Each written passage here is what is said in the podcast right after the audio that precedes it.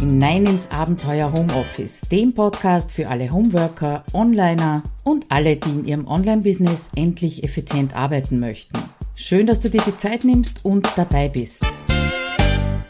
Ja, hallo, Claudia Kascheda mein Name, mit einer weiteren Episode aus dem Abenteuer Homeoffice. Ja, heute könnte es ein bisschen länger werden als die üblichen 20, 25 Minuten. Bin so ein bisschen in Plauderlaune. Äh, ich hatte nämlich Anfang dieses Sommers eine Anfrage zu einem 1 zu 1 Coaching von einer jungen Frau und die hat eine große Veränderung in ihrem Leben, vor allem in ihrem Arbeitsleben vor sich gehabt. Äh, wir haben dann ein bisschen drüber geplaudert. Sie hat mir ihre Situation erzählt und die war folgendermaßen. Sie hatte äh, eine Anstellung mit 30 Stunden pro Woche und wollte nebenbei studieren.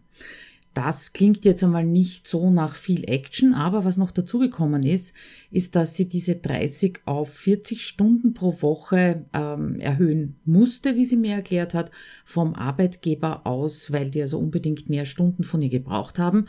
Und dieses Studium war zwar berufsbegleitend oder ist berufsbegleitend, aber mit täglichen Präsenzveranstaltungen am Abend, ich glaube von Montag bis Donnerstag, wenn ich mich nicht ganz irre. Also nicht am Wochenende irgendwie oder Freitag, Nachmittag, Samstag den ganzen Tag, sondern eben äh, jeden Tag am Abend.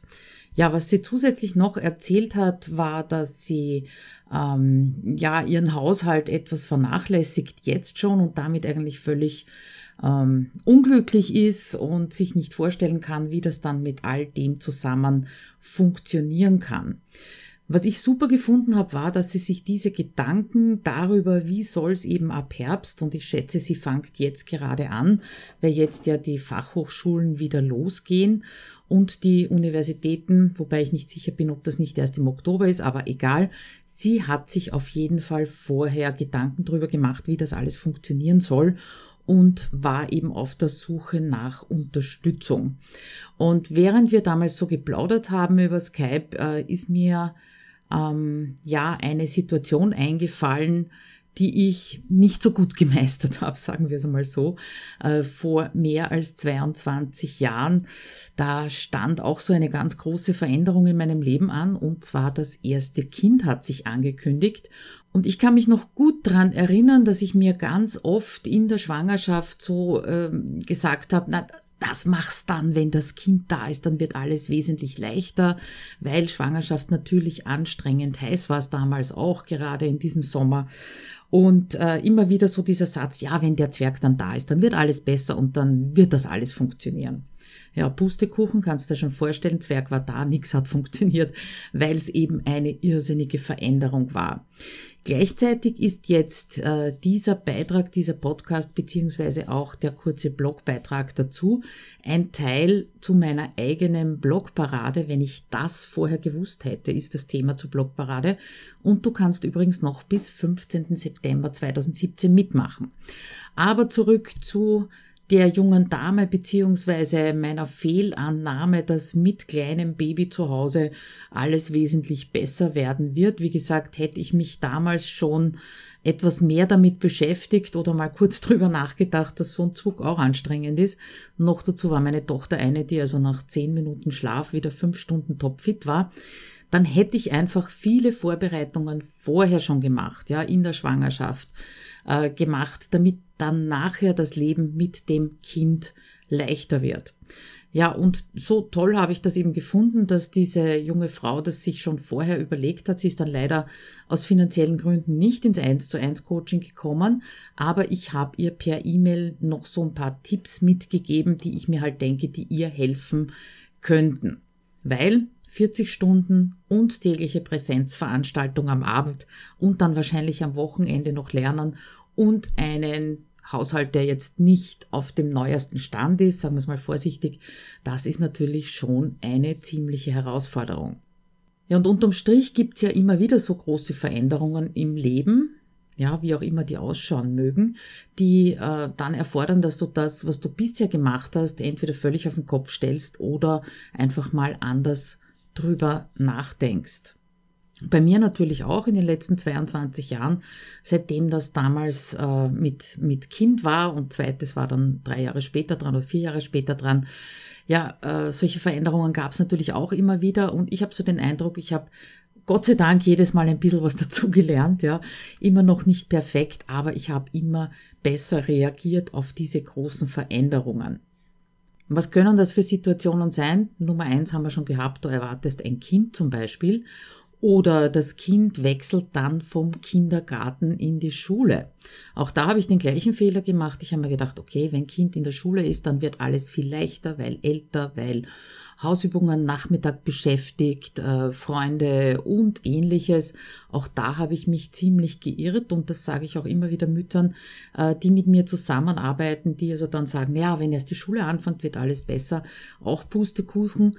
Äh, Im Kindergarten war es so, da hatten wir Betreuung von sieben in der Früh bis ich glaube zwölf, halb eins musste ich sie vor dem Wochen, äh, vor dem Mittagessen abholen äh, oder konnte sie eben bis 14, 15 Uhr betreut lassen. Ja, und wie schaut's dann in der Volksschule aus? Da war um dreiviertel acht Einlass und um halb zwölf schon wieder abholen angesagt. Das heißt, der Vormittag ist ziemlich kurz geworden. Und damals habe ich mir übrigens angewohnt, angewöhnt, sehr früh aufzustehen, um eben bevor Kind in die Schule muss, auch äh, schon ein bisschen was abarbeiten zu können, ein bisschen was schaffen zu können. Was noch dazu gekommen ist in der Volksschule war, dass ich so eine der wenigen Mütter war, die zu Hause war, wobei ich ja nicht nur zu Hause war, sondern zu Hause in der Anstellung gearbeitet habe, aber im Homeoffice, du bist ja eh zu Hause, also kannst du den Buchstabentag bitte begleiten, kannst du auf den Ausflug mitgehen und all diese Geschichten. Also das hatte ich mir eben vorher auch nicht überlegt. Das ist eine dieser Situationen, wo es eine große Veränderung gibt. Oder noch eine, wenn du von Sidepreneur, das heißt gleichzeitig angestellt und selbstständig auf Solopreneur wechselst. Da gibt's übrigens einen sehr tollen Gastartikel vom Thomas Mangold auf meinem Blog. Der hat nämlich genau das gemacht.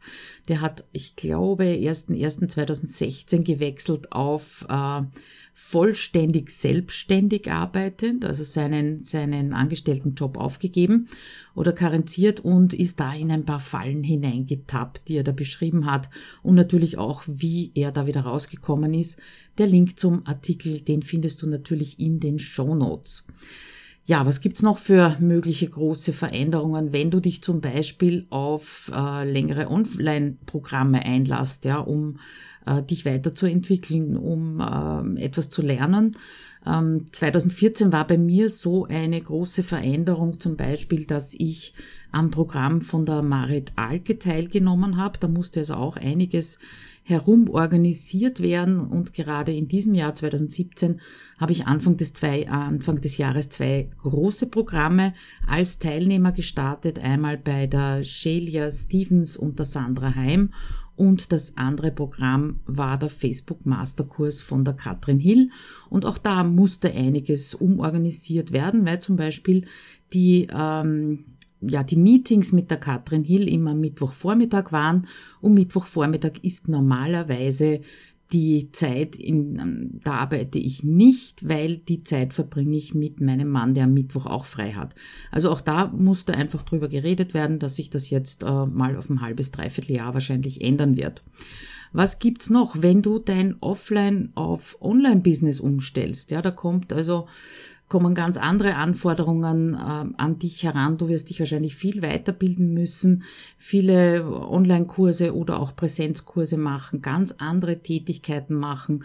Auch da ist es wichtig, dass du dich darauf vorbereitest und nicht blind losstolperst. Dann die nächste Umstellung, die bei mir schon halb vollzogen ist, wenn die Kinder aus dem Haus gehen. Jetzt könntest natürlich sagen, ja, aber wenn die Kinder aus dem Haus gehen, dann ist doch viel mehr Zeit und viel mehr Möglichkeit und dann wird ja alles besser. Ja, du hast mehr Zeit, aber äh, wie verbringst du diese Zeit? Das ist so circa das gleiche wie das Wechseln von Sidepreneur auf Solopreneur. Ich habe das also auch gemerkt. Ich bin dann habe dann äh, das Kinderzimmer meiner Tochter, wie sie ausgezogen ist, in mein Büro umgewandelt. Ist natürlich positiv, ganz klar. Aber ich war es vorher 20 Jahre lang gewohnt, im vollen Leben im Wohnzimmer zu arbeiten. Und die Umstellung war nicht nur einfach und äh, ja auch die ganzen Unterlagen, die ich brauche und das ganze Equipment da umzusiedeln, beziehungsweise dann plötzlich mal der Familie, der Restfamilie zu sagen, ich bin jetzt arbeiten und ganz aus dem Blickfeld zu sein, das war also auch nicht immer so einfach. Da hat es auch ein paar Gespräche gebraucht. Das, was äh, noch so vor mir liegt, ist, wenn das zweite Kind aus dem Haus geht. Ich glaube, das wird dann also nicht mehr so eine große Umstellung sein. Aber wenn Partner zum Beispiel in Pension geht und plötzlich die ganze Zeit zu Hause ist. Also da kann ich mir auch schon vorstellen, dass man sich durchaus gemeinsam darauf vorbereiten muss. Und es gibt sicher noch wesentlich mehr große Veränderungen im Leben, die ich jetzt noch nicht selber erlebt habe oder die mir jetzt gerade nicht eingefallen sind. Aber lass uns zurückkommen. Was habe ich dieser jungen Frau per E-Mail für Tipps gegeben? Ähm, die sie, ja, ich weiß es nicht, ob sie es umgesetzt hat, ich habe keine Rückmeldung bekommen, aber die ich dir einfach mitgeben möchte, wenn du genau in so einer Situation steckst. Und das erste Allerwichtigste, wie ich finde, wo man am ähm, ja, am meisten Einfachheit hineinbekommen kann, ist, indem du deinen Haushalt vereinfachst. Da würde ich als erstes einmal mich umschauen im Haushalt beziehungsweise in der Wohnung und ans Entrümpeln gehen, weil ganz einfach, je weniger Dinge herumstehen, äh, je weniger äh, Dinge du hast und du aufhebst, desto weniger musst du verwalten, desto weniger musst du sauber halten, in Ordnung bringen. Wir haben das voriges Jahr erstmalig so im richtig großen Stil gemacht mit einem Container vor der Türe, den wir dann also wirklich bumm voll bekommen haben. Auch da gibt's einen kleinen äh, Blogartikel, den ich dir verlinke. Also entrümpeln, das befreit einmal auf jeden Fall, weil ich kann mir vorstellen, gerade in dieser Situation, wenn so viel Neues zusätzlich dazukommt, ja, zu dem, äh, was sonst schon los war in deinem Leben, dann ist jedes Ding, das zu viel zu Hause ist, einfach eine weitere Belastung. Und wenn man das mal loswerden kann, dann kommt vielleicht schon so ein bisschen ein Aufatmen und so ein bisschen mehr Luft hinein. Dann als nächsten Tipp äh, zu automatisieren, was möglich ist. Ich habe mir auch in so einer Situation, wo es eben rund gegangen ist, zum Beispiel einen Staubsaugerroboter gekauft. Ja, war damals ziemlicher Luxus. Keiner hat mich verstanden, aber der Nebeneffekt war, dass ich mich in den Räumen, in denen ich dieses Ding laufen lassen wollte, mal ganz genau umgeschaut habe. Was steht denn da auch wiederum herum? Was steht denn alles am Boden herum? Was vielleicht nur Deko ist und äh, nicht mal hübsch, steht halt da, weil es immer schon da gestanden ist. Und habe diese Dinge zum Beispiel auch weggeräumt, habe kleine Teppiche weggeräumt, äh, die ich liegen gehabt habe, einfach den Platz frei gemacht für den Staubsaugerroboter, ein paar Sessel hinunter in den Keller gebracht, weil wir nicht jeden Tag acht Leute am Esstisch sitzen haben, sondern zwei bis maximal vier. Zu dem Zeitpunkt waren es nur mehr drei. Also einfach äh, bereit machen den Haushalt für Automatisierung, wie zum Beispiel einen Staubsaugerroboter. Den kannst laufen lassen, während du arbeitest, äh, während du zu Hause bist oder eben auch während du unterwegs bist. Das nächste, was ich nicht umgesetzt habe, was ich immer wieder als Tipp lese und ähm, auch, auch immer wieder bekomme, ist, wenn es ums Kochen, ums Essen geht, einen Kochplan zu machen. Ich habe da lange Zeit äh, Trello dafür verwendet, vor allem in der Zeit, wo meine Tochter noch zu Hause gewohnt hat und auf äh, vegetarisch umgestiegen ist. Meine Männer weiter Fleischesser. Ich habe vegetarisch mit meiner Tochter mitgegessen, damit ich eben nicht für eine, sondern für zwei koche. Und da hat mir der Kochplan sehr geholfen. Ja, genauso wie der Tipp vorzukochen, etwas einzufrieren, fertige Gerichte einzufrieren, damit dann nicht so viel Zeit drauf geht, beziehungsweise, dass du dann nicht auf ungesunde Sachen zurückgreifst. Das kann ich als Tipp weitergehen, geben, äh, mit gutem Gewissen, ohne es selber wirklich umgesetzt zu haben. Aber das ist etwas, was ich mir gut vorstellen kann, was funktionieren kann im Haushalt. Ja, und dann die berühmte Zwei-Minuten-Regel. Vielleicht hast du äh, im Podcast vor zwei, drei Folgen, glaube ich, und im Blogbeitrag gelesen, meine Sammlung mit den Minutenregeln, mit den unterschiedlichen. Und da ist, glaube ich, die Zwei-Minuten-Regel auf jeden Fall nicht nur beim Arbeiten oder beim Abarbeiten der E-Mails hilfreich, sondern im gesamten Leben, im Haushalt natürlich auch. Das heißt, lass nichts liegen, was du in zwei Minuten erledigen kannst. Ja, also das Heferl gleich in den Geschirrspüler stellen oder das Schneidbrett gleich per Hand abwaschen.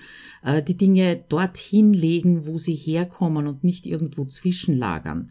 Womit wir gleich beim nächsten Punkt wären. Alles sollte seinen Platz haben. Im gesamten Haushalt optimal, aber wenn das nicht möglich ist, weil da zum Beispiel andere Familienmitglieder eine ganz, äh, eine ganz andere Einstellung dazu haben, dann zumindest in deinem Bereich. Ja, wenn du zum Beispiel ein Studium nebenbei anfängst, dann sorg dafür, dass du einen Arbeitsplatz hast, der nur dir gehört. Genauso, wenn du beginnst, dich nebenbei selbstständig zu machen, sorg dafür, dass du deinen Platz hast. Und an diesem Platz herrschen einfach deine Regeln. Ja, und wenn du da diese Zwei-Minuten-Regel, das heißt alles, was du binnen zwei, drei Minuten erledigen kannst, mach sofort und schieb's nicht auf, schreib's nicht mal irgendwo hin, sondern tu es eben.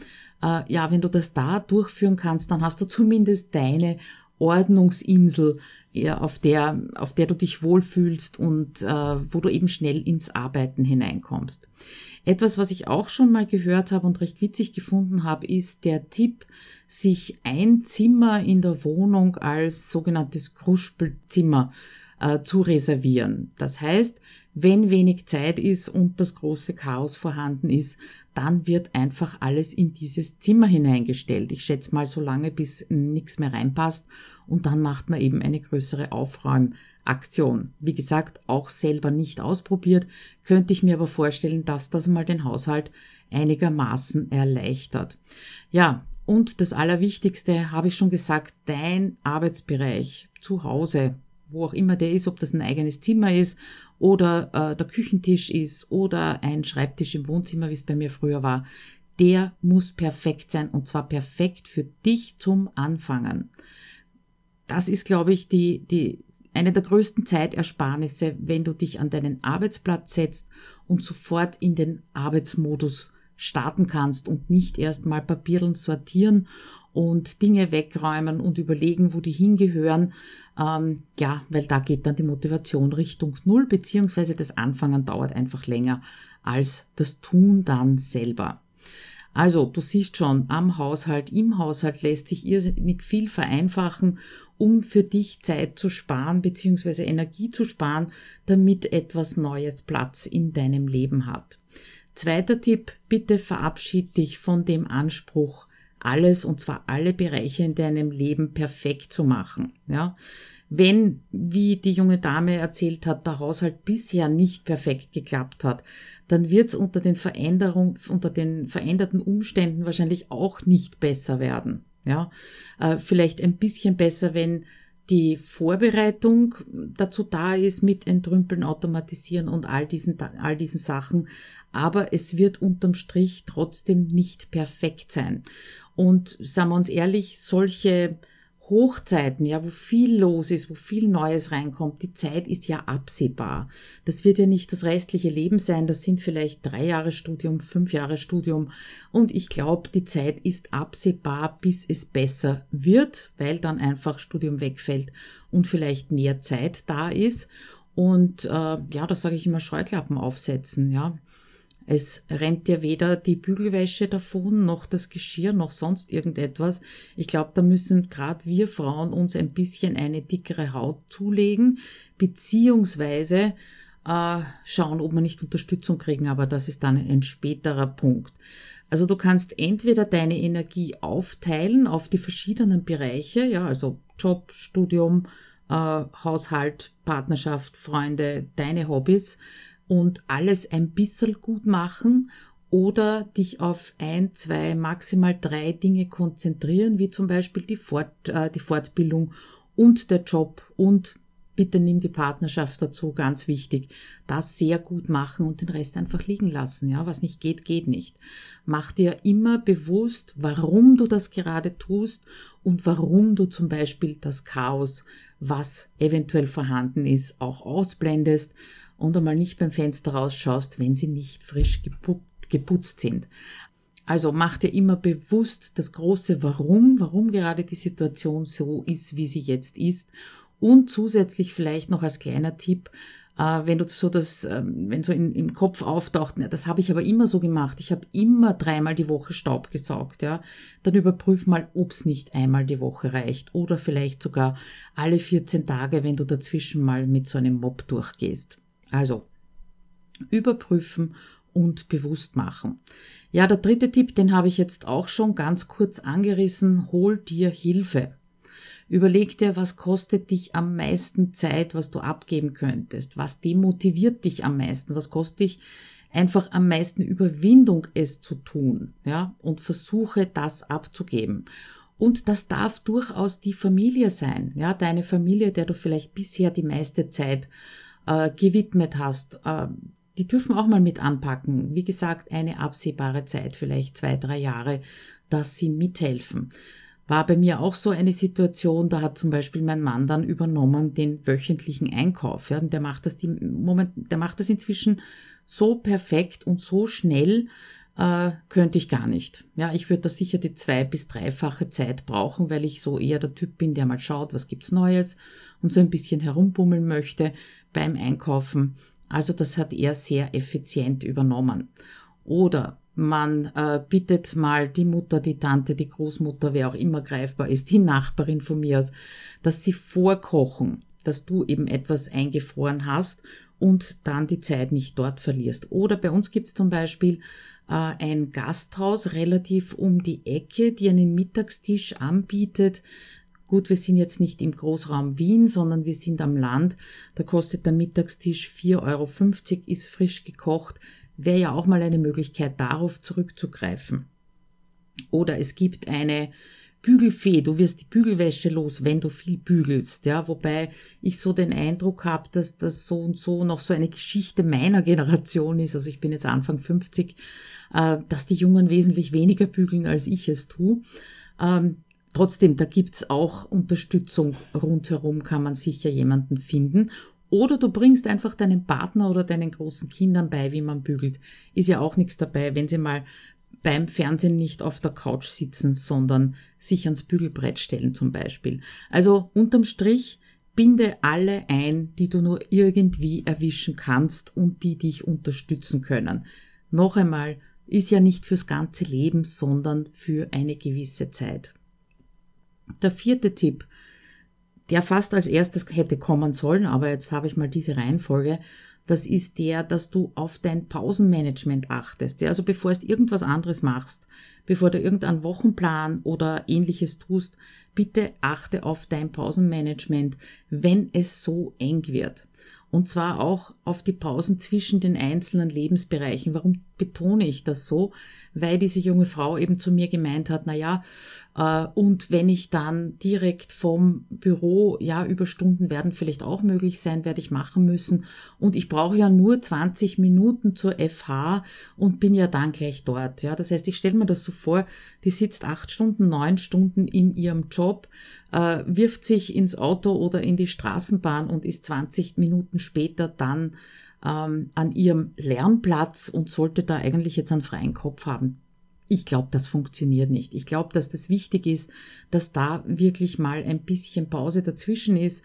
Auch vielleicht ein bisschen Bewegung, nicht die 20 Minuten mit der Straßenbahn fahren, sondern die Hälfte davon zu Fuß gehen. Also einfach ausprobieren, aber Pause machen und nicht von einem zum anderen hetzen. Ja, oder dazwischen kurz mal in die Wohnung fahren, Wohnung sauber machen und dann zum Lernen fahren. Also das sehe ich für drei bis fünf Jahre eher als schwierig durchzuhalten. Ja. Und beim Pausenmanagement auch immer beachten, wenn du zwischen zwei, drei Möglichkeiten wählen kannst, was du jetzt tun könntest oder solltest, dann solltest du dran denken, dass du immer zuerst kommst, ja, und zwar dein Wohlbefinden und deine Gesundheit immer als erstes kommt, bevor du irgendetwas anderes machst. Ja, also das möchte ich nur ganz dringend mitgeben, dass die Pausen immens wichtig sind. Und selbst wenn so der Gedanke aufkeimt, naja, aber es ist noch so viel zu tun und äh, Pause kann ich mir eigentlich nicht leisten. Die Erfahrung zeigt, dass wenn du Pausen machst und dann an die Dinge ausgeruhter, äh, will nicht von ausgeruht sprechen bei so einem Pensum, aber ausgeruhter herangehst, dass die Aufgaben wesentlich weniger lang brauchen. Das heißt, unterm Strich Insgesamt zusammengerechnet brauchst dieselbe Zeit, aber du hast da eben eine Pause drinnen. Möchte ich unbedingt weitergeben. Ja, Punkt 5, der fünfte Tipp, plane deine Woche und zwar wirklich von Woche zu Woche, vor allem am Anfang, wenn sowas Neues dazu kommt, weil du viele Dinge wahrscheinlich noch gar nicht absehen kannst. Ja, und nichts ist frustrierender, als wenn du dir jetzt eine Woche fürs eine, einen Plan fürs nächste halbe Jahr zum Beispiel machst und dann nach ein, zwei Wochen schon ganz äh, weit hinten bist in deinem Plan oder siehst, das lässt sich so einfach nicht machen. Das heißt, gib dir am Anfang die Möglichkeit, so flexibel wie möglich zu sein, nicht auf deinen Routinen zu bestehen, nicht darauf zu bestehen, was du sonst immer gemacht hast, sondern nimm dir eine Woche vor, plane sie so, äh, dass du sagst, ja, kann ich mir vorstellen, das könnte sich ausgehen, das könnte äh, auch meinem Energie- und Pausenmanagement zugutekommen und am Ende der Woche schau, wie ist es gelaufen, was hat funktioniert, was hat nicht funktioniert und plan dann erst wieder die nächste Woche ein. Und auch hier beim, bei der Wochenplanung, du und dein Wohlbefinden, die kommen immer zuerst. Also Schlaf, Bewegung, ich will jetzt nicht Sport sagen, weil selber bin ich ja nicht so der große Sportler, äh, Ernährung, soziale Kontakte, damit du also nicht in deinem Homeoffice oder Lernoffice ähm, ähm, alleine bist, ja, oder, oder da vereinsamst. Das sind einfach die Basiswerte und die Basisdinge, die du nicht vernachlässigen solltest, weil sonst haltest das nämlich diese drei Jahre, fünf Jahre, was auch immer vor dir liegt, nicht aus. Die kannst doch nicht so lange ignorieren, das funktioniert einfach nicht, ja. Zusätzlich, wenn du deine Woche planst und sagst, ich komme zuerst, das heißt, ich brauche meine acht Stunden Schlaf, ich brauche meine eineinhalb Stunden Bewegung dreimal die Woche, dann bleibt unterm Strich natürlich weniger Zeit übrig. Das ist ganz logisch. Aber diese wenige Zeit, die hilft dir dann wieder dabei, die richtigen Prioritäten zu setzen. Weil Zeit lässt sich nicht ausdehnen, Stunden sind da, mehr kriegst du nicht, haben wir alle gleich 24 pro Tag und dann bist du quasi gezwungen, ähm, nach dieser ersten Priorität du selber äh, die richtige Priorität zu setzen, was wirklich wichtig ist. Ja, was ist jetzt wichtiger für die Prüfung lernen oder Fensterputzen zum Beispiel? Gut.